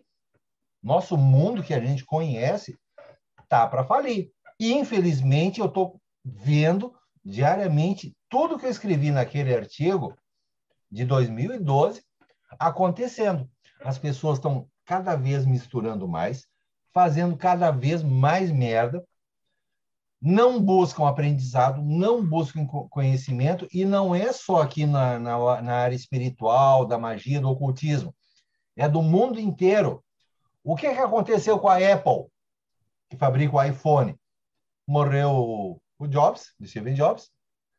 Hoje eles apenas continuam repetindo a mesma máquina e cada ano ah, ah, troco a capinha, o um modelinho e tal. Cada vez menos tem pessoas que sabem como é que isso aqui funciona, como é que, como é que, como é que se faz. Eu sou analista de sistemas. Eu observo isso também. Faz cinco anos que eu não trabalho para empresa nenhuma. Ah, eu já estou velho, não sirvo. A gurizada nova não sabe como é que se programa o computador. O que eles mais fazem hoje, tá, tem site na internet bonitinho, tem programa bonitinho, eles estão usando apenas uma coisa que já está pronta mas a parte mecânica, mexer no parafuso, mexer nos bits e bytes, quem Isso sabe. Isso vale para a demonologia também, né? É, daqui a, a, cara, a galera está com os livros, seguindo as fórmulas. Mas não sabe. Cada vez não sabe como é que funciona a fórmula. Cara, né? As fábricas vão começar a fechar porque os engenheiros mais velhos vão começar a morrer. E aí os novos não sabem como é que a coisa funciona. Eles vão conseguir repetir a mesma coisa por um tempo, mas isso aqui tem um, tem um tempo de vida, vai começar a quebrar. Acabou a tecnologia. O Isaac Asimov, na sua famosa trilogia Fundação, onde ele falava de um período de mil anos de queda do Império Galáctico. Então, naquele livro, basicamente a humanidade tinha se expandido para a galáxia inteira. Só que chegou um ponto que aquilo tudo ia falir. E o professor Seidon, que é o que começa a, a, a, alertar da coisa, criou uma coisa chamada psicohistória. Uma, era um tipo de matemática para prever movimento de bilhões de pessoas na galáxia toda. Ele previu que a galáxia toda ia falir total, ninguém mais ia voltar à Idade da Pedra e ele propôs um plano para salvar isso tudo. Então a trilogia fala, ah, fala disso, e alguns casos de planetas onde ocorreu isso. Uh, chegou um ponto que eles não sabiam mais de onde vinha a energia. Então tinha um templo que tinha sacerdote, o sacerdote sentava no, na poltrona que flutuava no ar e tal, e mantinha as máquinas funcionando. Aí a fundação, o pessoal da fundação foi lá tentando salvar, colocaram as máquinas deles. Depois de três anos, os fogões, até fogão parou de funcionar, porque eles não sabiam criar fontes de energia, eles não sabiam nem acender fogo de lenha. Tudo dependia de uma tecnologia, tinha umas coisinhas desse tamanho de energia de fissão, nuclear, não sei o quê, que era tudo que você sabia fazer. Quando aquilo parou de funcionar, ninguém sabia como funcionava. E é isso que eu enxergo, infelizmente. Vou colocar 2030 como um prazo limite. Nós vamos começar a, ver cada vez mais coisas parando de funcionar. Não vai ter, não vai ter técnico nem engenheiro, porque essa gurizada nova não quer aprender, só quer pegar a coisa pronta. 2050. Olha, quem souber acender o fogão a lenha vai estar tá bem.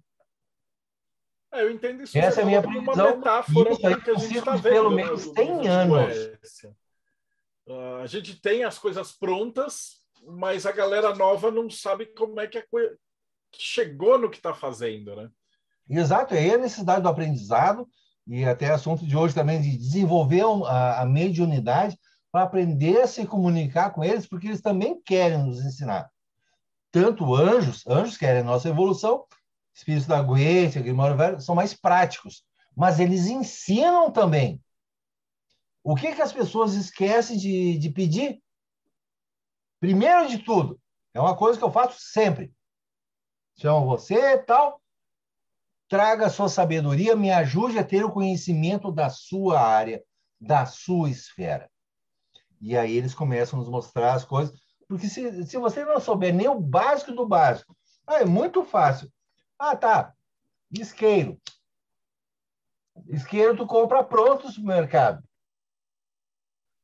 Quem é aí que se lembra de palito de fósforo? Palito de fósforo é uma coisa que está sumindo. Como é que é palito de fósforo? Antes disso, acender fogo com pauzinho. Quem é que sabe fazer isso? Que é uma coisa Deixa que eu aprendo Fala, Robson. É, hoje em dia, a gente tem no mundo ocidental, praticamente, uma tendência do místico, do esotérico, que não sabe nem o nome dos dedos dos pés, a querer achar que conhece os mistérios do universo, da, da natureza, dos daimons e das coisas. A minha recomendação para a galera, no geral, é que estude mais. Tem, é muito necessário estudo, é muito necessário que você tenha uma ampla biblioteca. Eu não estou falando de PDF, que PDF é legal, eu tenho 35 mil PDFs. Mas, de que adianta ter uma quantidade de PDF que eu não lerei nem em oito vidas, né? Se você não estuda. Não é por osmose que se absorve conhecimento, pessoal. Você quer trabalhar com algum tipo de entidade, seja Exu, Pombagira, seja Daimon da Goécia, qualquer tipo de entidade que seja, pessoal, estudem, tá? So, sobre pedidos a esses espíritos, eu vou engatar numa questão do Gilberto. Eu, no grupo enoquiano.com.br, eu fiz uma observação sobre pedidos a espíritos. E esse, nessa conversa, eu falei para o pessoal o seguinte: pedir dinheiro a um espírito é muito fácil, porém é efêmero. Por quê? Você pode até ganhar algum dinheiro, porém você não tem a ferramenta para fazê-lo. Peça a ferramenta para fazê-lo. Você quer dinheiro? Ótimo, não tem nenhum problema em querer mais dinheiro. Dinheiro é ótimo. A questão é que você deve pedir uma coisa para que você evolua, para que o dinheiro venha até você através do seu esforço. Quer fazer menos esforço? Peça algo mental que faça com que você produza através do seu conhecimento, da sua, do seu conhecimento, dinheiro. Ótimo, legal. Você vai conseguir produzir com menos esforço físico mais dinheiro. Mas, pessoal, é sempre a partir de nós que as coisas se realizam na nossa, no nosso mundo. Os demônios, eles podem trazer dinheiro para você? Pode.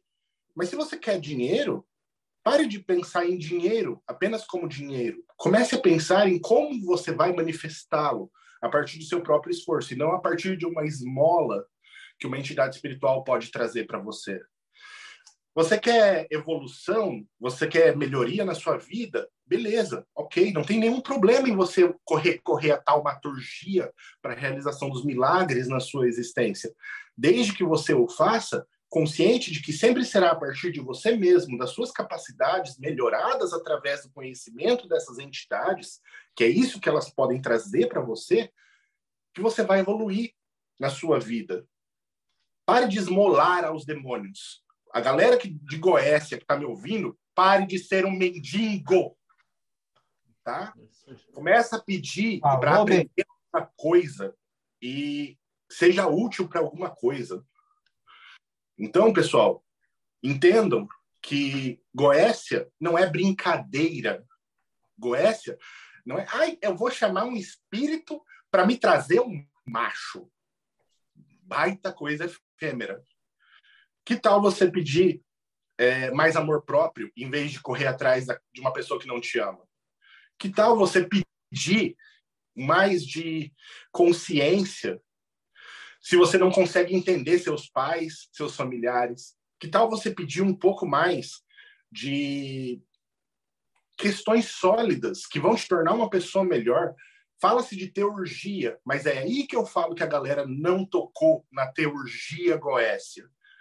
Porque essa consciência veio através de espíritos positivos dentro da teurgia goécia para mim. Robson, pare de pedir esmola.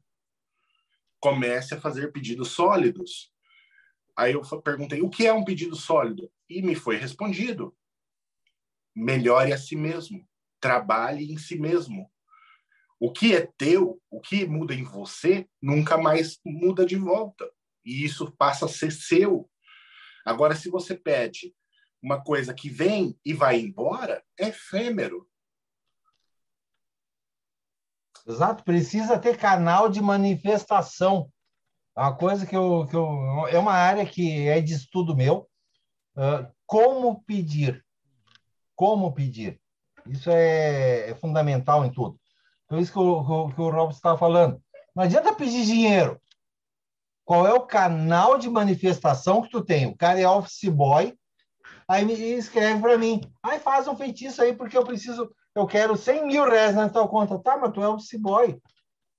Teu salário é de mil pila por mês. O que, que tu vai. De onde que vai aparecer 100 mil? Como... Tu tem como criar isso na tua vida?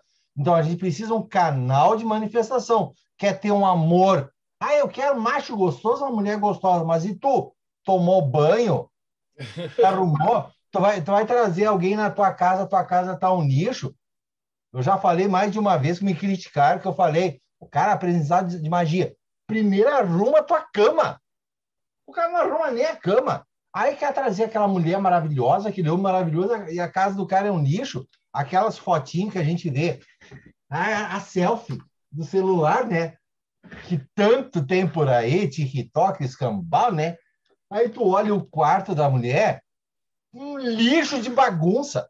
Eu fico pensando até se ela tomou banho, se vai ter cheirinho, né? Então, para ter resultados, que nem na área material, trabalho, que, que eu pessoalmente peço? Claro, claro que eu quero né, ter resultado. Tá aparecendo na Globo, tá vergonha. É, eu peço duas coisas. Primeiro, que eu possa ser um bom profissional, que eu possa fazer bem o meu trabalho. Primeira coisa. Porque isso aí já, já traz várias. Para mim, ser um bom profissional, eles vão me ajudar a estudar, a aprender, vão me mostrar o que, é que eu preciso melhorar para trabalhar bem. Segundo, só então eu peço que eu tenha bons clientes que paguem bem pelo meu trabalho. E o meu trabalho não é, não, não é, não é, o mais, não é o mais barato, mas também não é o mais caro. Eu peço que eu tenha um bom público que tem sido constante. E, finalmente, terceiro, que o que eu fizer possa ser algo bom para as pessoas, que eu possa estar fazendo algo bom para eles.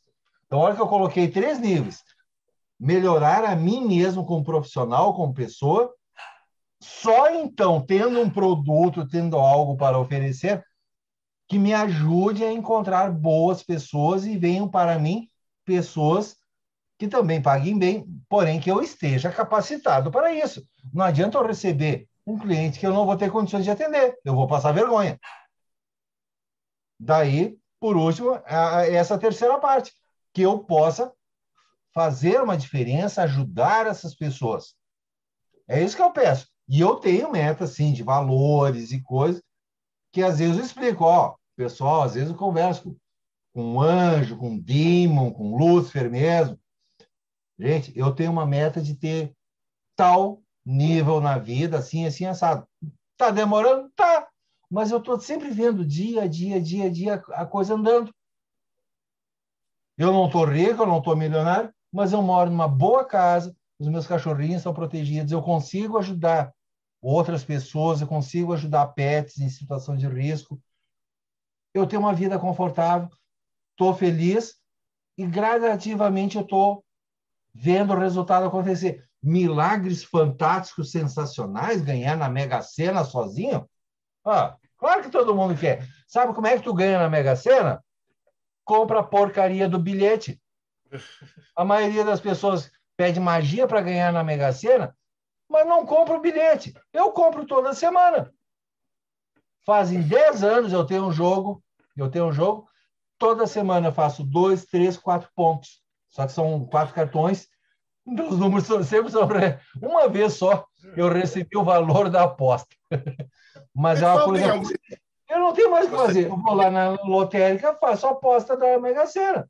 Tem 52 milhões de chances contra mim. Eu vou perder tempo fazendo magia para isso? Não. A maior magia é vai na lotérica e quem sabe a nossa deusa sorte te ajude. Ponto. Só que a maioria das pessoas nem vai saber usar o dinheiro e dois, três anos. Não vai saber nem o que pedir, né? No fim da, das contas, né? E é engraçado, a gente convidou hoje três pessoas totalmente diferentes que lidaram com o mesmo assunto e a gente chega na mesma conclusão. A gente pergunta para o Rafa. O Rafa ele só lida com anjo, né? Se bem que ele escreveu, ele traduziu 1984, que é pior que qualquer demônio que você puder imaginar. Então ele já está no nível acima do nosso, assim, né? Porque ele fala com o Rumi, ele traduz o Rumi, que é o anjo, e, ele lida com o ser humano, que é o pior de todos, que é a descrição do, do, próprio 1984. Como é que é aí, Rafa, essa, essa questão? O homem é pior que o demônio? Bem, eu, falando especificamente da, da, minha tradução do 84, eu pensei em, em, não fazer mesmo, sabe? Eu já tinha lido, né? Eu não sei se vocês conhecem a história, na último, última parte da história é basicamente uma descrição de uma tortura. Estou ouvindo, mas já volto. É uma, uma, tortura em primeira pessoa, a descrição. E é horrível mesmo, assim, sabe? É bem, e, e é bem real, assim. Ah, não sei se o Orwell passou por isso é, ele já, já ele lutou na guerra, né, civil espanhol e tal, mas se ele chegou a ser torturado, talvez isso eu não tenha essa informação, mas é, deve ter, no, no mínimo, ouvido relatos. E é uma questão de, de, de, vibração, frequência, como vocês queiram chamar. Você está lá, lá em Irumi, depois você cai e tal, você tem que saber lidar com, com esses dois lados, né? E, eu acho que é por isso, na verdade, talvez, que, que faça sentido você é, entender os demônios, né? O, o, o, Fagundes ele falou uma coisa ali na, no relato dele inicial que eu achei muito interessante, que ele falava que eles falavam que somos somos todos um, só que ele pensou primeiro que era só os demônios que falavam isso, né? Que eram só os demônios que eram um, era como se fosse um, um demônio único, mas depois parece que ele entendeu que não, que, que somos todos um, que tudo é uma coisa una, tudo é o grande uno, né? E acho que se você é, compreende que tudo surgiu de algum lugar, de alguma coisa, algum grande mistério lá no início, como queira chamar, que a gente está todo mundo ainda dentro disso, né, que eu costumo dizer para quem não, não, é muito místico, você pensa no espaço-tempo, né, que é uma coisa que surgiu em um ponto mínimo e aqui até hoje a gente está dentro dele. E não existe nada, teoricamente, fora do espaço-tempo. Então, espaço-tempo é uma coisa só. Se você pensar em Deus como uma coisa só, a gente está dentro dele até hoje, né? Tá, tá, ele está mais perto de mim do que meu próprio olho. E se é uma coisa só, os demônios também fazem parte disso, né? E aí eu sempre achei que é, a, melhor forma de lidar com isso é você entender que você não necessariamente está se alistando numa guerra, né? Você não está sendo herói ou coisa assim para chegar lá como um cruzado e enfrentar os demônios e matar os demônios. Acho, acho que isso é o grande perigo da coisa, você achar que é isso, né? Na, na verdade, ou até acreditar que o demônio tem poder e você usa ele para alguma outra coisa. Não, é uma questão de você compreender como funciona a, a, natureza, né? Tanto a natureza visível quanto a invisível, como as coisas funcionam. E aí você tem que chegar lá, você tem que chegar nessa parte escura, porque é como já falaram aqui algumas vezes também, né? tem poemas meus também que falam sobre isso, que é, é porque existe a, a, a, tempestade que você sabe que é a calmaria, porque existe as trevas que você sabe que é a luz, né? Senão você não conseguiria separar uma coisa da outra, né? E você tem que aprender também a conviver com, esses, com essas vibrações, né? Um, um dia da sua vida você vai estar num lugar bom, num lugar de uma, de iluminado, outro dia você vai estar num lugar ruim, num lugar escuro. Só que você tem que tentar se manter o mais equilibrado possível dos dois, nos dois momentos, né? Você, você tem que tentar ser mais coeso, assim, não tentar ser tão influenciável pelas coisas que, estão aí à sua volta, que vem de fora.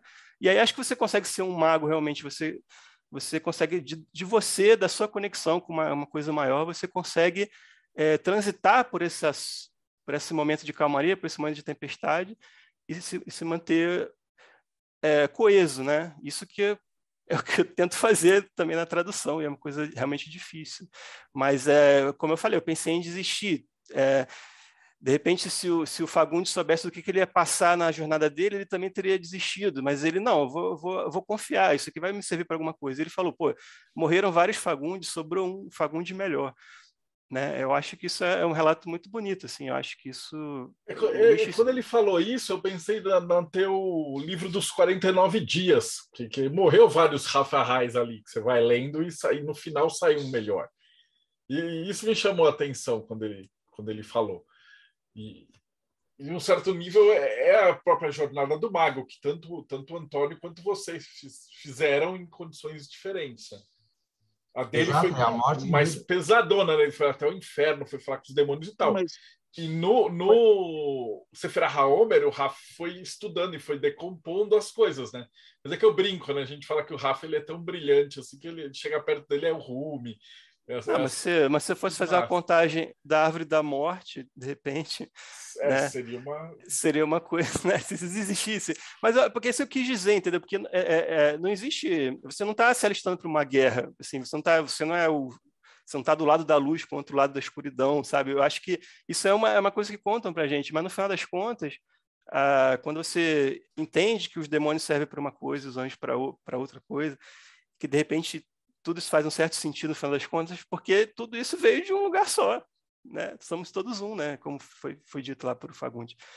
E é isso que é o grande, que é a grande pegada, né? Você entender, poxa, mas me contaram que eu tinha que lutar do lado da luz e contra o mal, mas de repente não é tanto uma guerra assim quanto você imagina. A guerra, a guerra é dentro de você, claro, mas eles não estão exatamente é, um querendo eliminar os outros, porque eles são necessários, né? Para a gente eles evoluir. falam também. isso. Eles me falaram isso também. Eu, eles disseram que tinham que aturar a minha presença porque foram instruídos por um anjo. E eu disse, mas vocês são espíritos de rebelião, como é que vocês obedecem os anjos? E ele disse que era uma pergunta estúpida, porque existe um equilíbrio e que não haveria ganho para nenhum dos lados em conflito, que o conflito deles se dá no nosso coração e na nossa mente. Mas o que eu acho interessante, Rafael, não posso deixar de, de pensar nisso que tu está apontando, que é uma questão crucial esse relativismo, porque também, como o Robson lá no começo apontou, o que é o bem de uns é o mal de outros. A vida é um grande, um grande torvelinho e essa balança, a gente, por exemplo, pede para passar no vestibular, vamos supor, você está, de repente, suplantando alguém que não pediu, não teve esse auxílio espiritual, você tomou a vaga de alguém. Para ti foi um bem, mas para o outro não. Então, dentro dessa, desse jogo de, de relativismo moral, a gente lembra do que o Mário Quintana falava, que ninguém é tão bom quanto se julga e nem tão ruim quanto parece.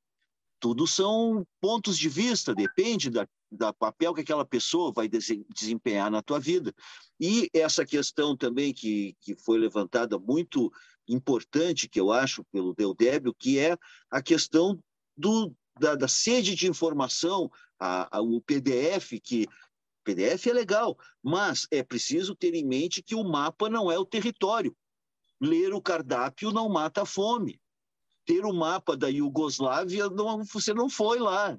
Você não, a palavra cão não morde. É preciso percorrer a estrada. Não basta ter o mapa, ou até eu vejo no ramo oculto muita gente que tem muitos mapas, mas não percorre estrada nenhuma.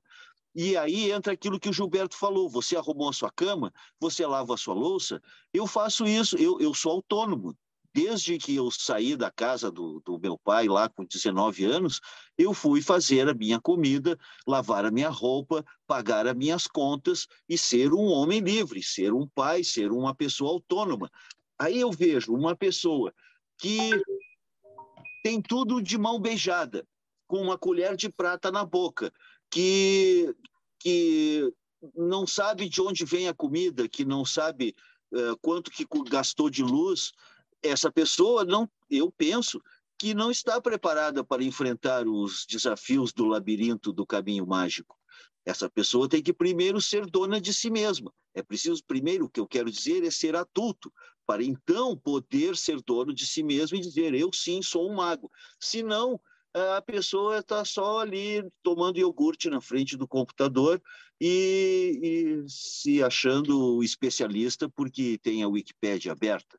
Então, eu acho que é preciso viver, sofrer, amar, dar vexame, eh, se expor, viver aventuras, pagar o preço, porque tudo tem um preço. E a magia não é uma das belas artes, não é um passatempo. A, a magia não é um RPG, é um jogo mortal. E essas pessoas que estão brincando, eu, eu não falo nada contra, eu sou darwiniano. Eu acho que o ambiente vai se purificar por si mesmo, porque, ah, mas eu dou o meu próprio sangue para o demônio. Está alimentando o egum, como Robson também apontou. E isso vai ter consequências funestas, terríveis. Mas eu não sou pai de ninguém. Quer dizer, tenho meu filho ele, eu, eu, ele não faz essas barbaridades. Mas eu não me preocupo com o que as pessoas fazem. Ah, quer fazer isso? Faz. Então, uh, Darwin Awards, a lei de Darwin vai funcionar e daqui a pouco uh, veremos um mercado, um ambiente, melhor dizendo, ocultista, muito mais saudável, porque muitos desses hão de cair pelo caminho, e é bom lembrar que poucos atingem uma idade avançada nessas artes místicas, só os que conseguem triunfar. Então, eu acho que é preciso observar com, com carinho essa, essa experimentação louca que a, o pessoal está fazendo e ver os que vão sobreviver, porque alguns vão sobreviver, os mais fortes. Os outros perecerão vítimas dos egons e entidades vagabundas e traiçoeiras que eles estão alimentando. Eu só queria dizer isso: a palavra cão não morde, o mapa não é o território, ler o cardápio não mata a fome. Ame e dê vexame. É isso. Mas, Certa, certamente, certamente.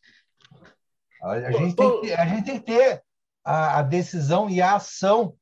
Eu sou Saniase, eu também eu sou Saniase, já um vídeo que a gente fez aqui no, no canal Maien também, eu, eu falei da, da mudança de vida que eu tive, porque eu fiz todo tipo de merda possível.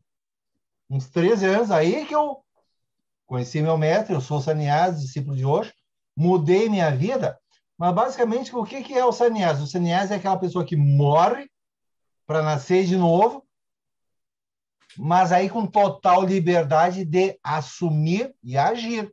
Ou seja, eu não virei instantaneamente guru, mestre iluminado, as coisas não se resolveram, que o pessoal acha que ah, vai acender o incenso, vai fazer a meditação, vou fazer essa magia, aquela coisa. Me... Não, eu apenas tive a liberdade de agir. E aí, muita merda acontecendo também na minha vida mas eu tive a liberdade de seguir lutando. Eu tenho problemas como qualquer pessoa humana. O pessoal fala aí, ah, mas, ué, mas como? Tu é, tu é bruxo, tu é feiticeiro, tu é mago? Como é que tem problema? Eu tenho só uma pessoa humana. Desconfia, pessoal, sempre. Desconfia daquela pessoa que aparece como resolvida demais, não tem problema nenhum, tipo os coaches. Ah, o que tem de coach por aí, na vida deles é uma maravilha. Nunca tiveram problema nenhum, tiveram uma solução milagrosa e fantástica. Ah, vai mentir para outro. A maioria é filhinho de papai, sustentado pela família, nunca trabalhou, nunca não, não sabe o que, que é o problema de, opa, vai vencer a conta da luz amanhã e eu não tenho dinheiro ainda. E eu tenho que dar de comida para os meus. E gente pedindo serviços de graça. Não, porque tu é poderoso, então tu me atende. Não, eu também tenho família para cuidar. Então a gente tem que começar primeiro. Vida humana. Aquela coisa que eu falei antes, arruma a porcaria da tua cama. O básico, aprende a cuidar das tuas finanças. É muito fácil ser sustentado pela família, que alguns têm esse privilégio, e eu conheço alguns que são bons mesmo. Eles são sustentados pela família, têm uma riqueza por mérito de até de muitas encarnações, mas usam bem os seus recursos. Eles não estão aí pagando mil reais uma champanhe para se exibir numa balada, que é o que muita gente faz. E depois aparece querendo serviço de graça. Não, as pessoas precisam aprender a cuidar da sua própria vida. E na magia, assim também, nós vamos lidar com espíritos que são perigosos. Se, se a gente não fizer a nossa parte, isso que o Robson falou uh, antes, a coisa do equilíbrio. Nós vamos ser co cobrados também para aprender a equilibrar as nossas ações. E aí que nós começamos a ter resultados também. Mas a gente tem que saber o mínimo do básico que é a nossa vida humana. Se nós temos um corpo humano, um corpo material, primeira coisa, cuida do seu corpo. Onde é que seu corpo está? Numa casa? Cuida da sua casa. Tem família? Cuida da sua família. Só depois tu vai conseguir fazer outras coisas. O Gurdjieff, grande mestre russo do início do século passado, uh, é relatado que ele só aceitava como aluno dele uma pessoa que pudesse sustentar por si só a família inteira, 10, 15 pessoas, que no início do século passado uma família era 10, 15 pessoas. A pessoa tinha que ser capaz de sustentar tranquilamente a sua família, senão ele não aceitava como aluno. Porque a pessoa que, ah, eu quero ir lá meditar no Tibete, tá? Tudo bem. Você sabe quanto é que custa a passagem de avião para o Tibete? Sabe quanto é que custa tu parar? Pode ser numa hospedaria para economizar dinheiro, não precisa ser hotel cinco estrelas. Sabe quanto é que custa isso?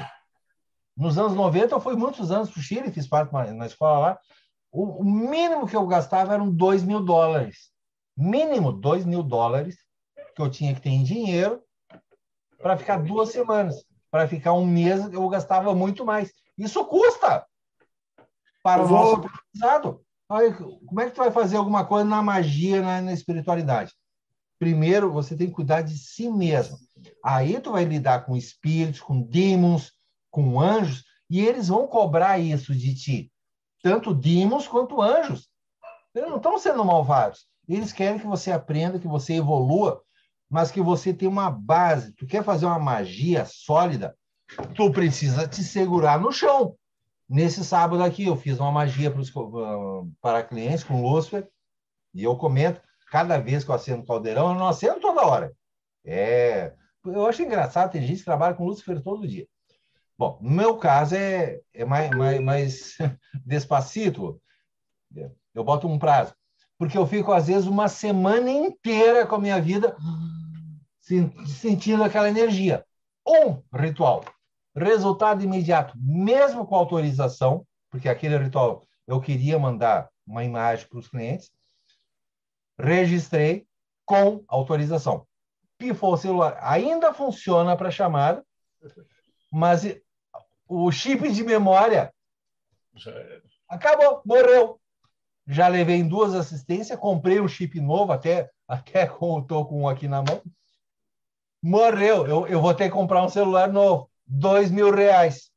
Resultado de uma magia. Quer, quer lidar com magia? Nós vamos ter efeitos secundários também para lidar. Como é que está a tua vida? Como é que está a tua casa? Vai fazer falta para mim dois mil reais?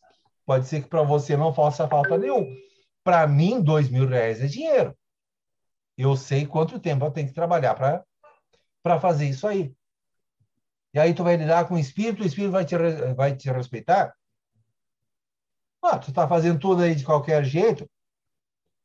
Eu tenho certeza que Lúcifer, em algum momento no futuro, vai me retribuir pelo que eu estou precisando fazer agora. Mas ele também me mostrou, ó, eu deixei, mas tu vai ter que pagar a conta. Mas está sendo um aprendizado. E isso aqui é todo dia, toda semana da minha vida, por décadas. Isso é aprendizado de magia. A gente se abrir, ou aquilo que o Antônio estava falando antes, de se abrir, ouvir os espíritos, o que, que eles estão trazendo para nós. E a gente perceber que na nossa própria vida humana, até uma coisa bem básica aqui agora, a coisa mecânica. Eu vou ter que trabalhar, porque eu não vou comprar outro celular de graça, não. Eu vou ter que trabalhar, atender clientes, fazer um serviço bem feito, vou ter que estudar. Um, um, um caso mesmo que eu estou trabalhando hoje, eu precisei parar tudo, pegar o livro, estudar, revisar, para como é que eu ajudo essa pessoa porque eu quero fazer um bom serviço para ele. Daí que vai ter resultado. Então, não, não é o espírito que foi malvado. Eu também preciso fazer a minha parte. Todos nós temos que fazer a nossa parte. E isso é aprendizado. Fala, Deodé. É, não, a gente só está avisando, a gente está chegando quase lá no finalzinho. Eu acho que, putz, o cara que acompanhou essa uma hora e meia, quase duas horas, o cara entendeu aí como é que faz. Assim, putz, cada um de nós passou assim as notícias muito importantes, né? um ensinamento muito grande, bem nas entrelinhas, né? Então, eu ia falando, para a gente já começando a, amarrar para fechar isso aqui. Como, Gil, vou começar de trás para frente, então. Gilberto, como é que a gente te acha? Ah, é, é, meu link é bem fácil. Uh, tá aí o nome gilbertotrapazon.com.br. É o meu site. Escreve o nome no YouTube, tem, tem, tem, tem o canal de vídeos também. mas acessando o site gilbertrapazon.com.br. Para facilitar, barra consultas, se precisar do serviço aqui, que eu possa ajudar vocês. Vou fazer o jabá. Sensacional. Bruxo Fagundes, como é que o pessoal te acha e principalmente como é que eu arrumo o seu Quer dizer, eu arrumo, eu já tenho, que eu comprei esse livro. Na verdade, eu tenho a primeira edição, que era ainda outra com outra capa da, da, da, outra tirada. Mas Sim. como é que o pessoal pode achar esse teu livro?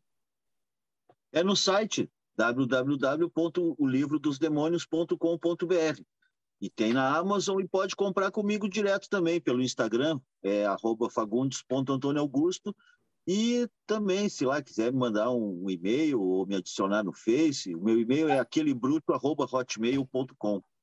E é isso aí, estou lá no Instagram e o, é o que eu tenho para oferecer para as pessoas, são as minhas consultas de tarô e o meu livro. E é isso que, que eu faço, né?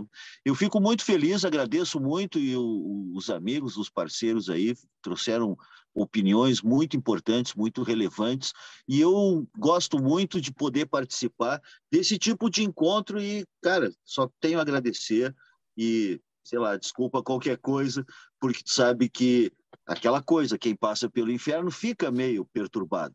Eu não sou propriamente maluco, mas eu também não sou normal, né? É, a gente fica meio assim. É isso aí. Eu sou normal. o Robson já é da casa, mas e aí, como é que a gente te acha? E me passa o teu site do Nokianos também, que tem um monte de gente que perguntou para entrar.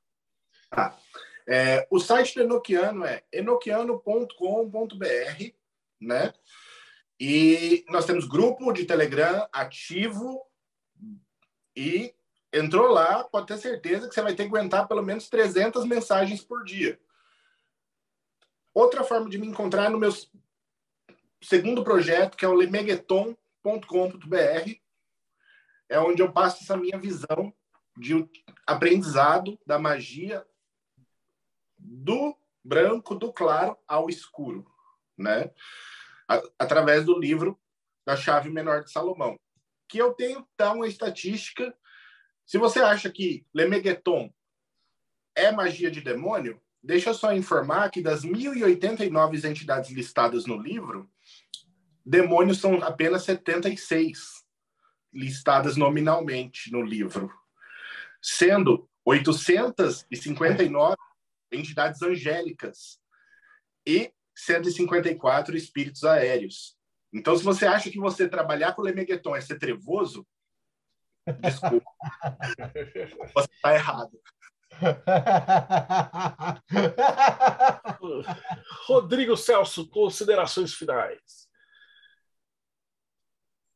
Bate-papo fantástico, assim, é...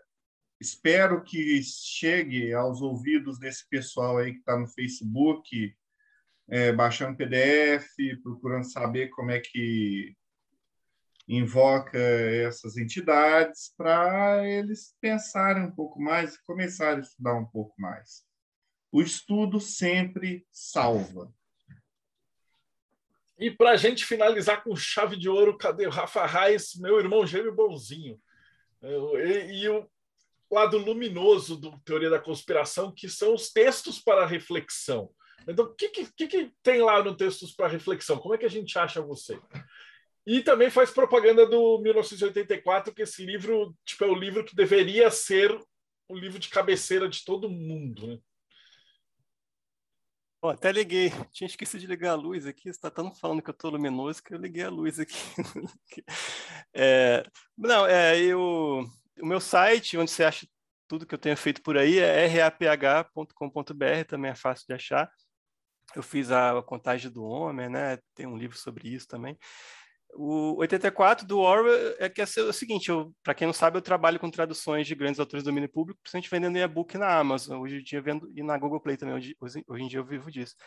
E o Orwell entrou em domínio público no início do ano passado, então já tinha traduzido a Revolução dos Bichos, não consegui traduzir a tempo 84, mas logo depois consegui lançar a tradução, e aí eu vendo baratinho lá em e-book, às vezes tem impresso também. Agora, o que eu queria indicar mesmo, se vocês gostaram do que a gente conversou aqui, eu acho que tem mais a ver, é esse livro aqui, que é, é um compilado de, dos textos do meu blog que falam especificamente sobre espiritualidade, mitologia, chama Roda dos Deuses.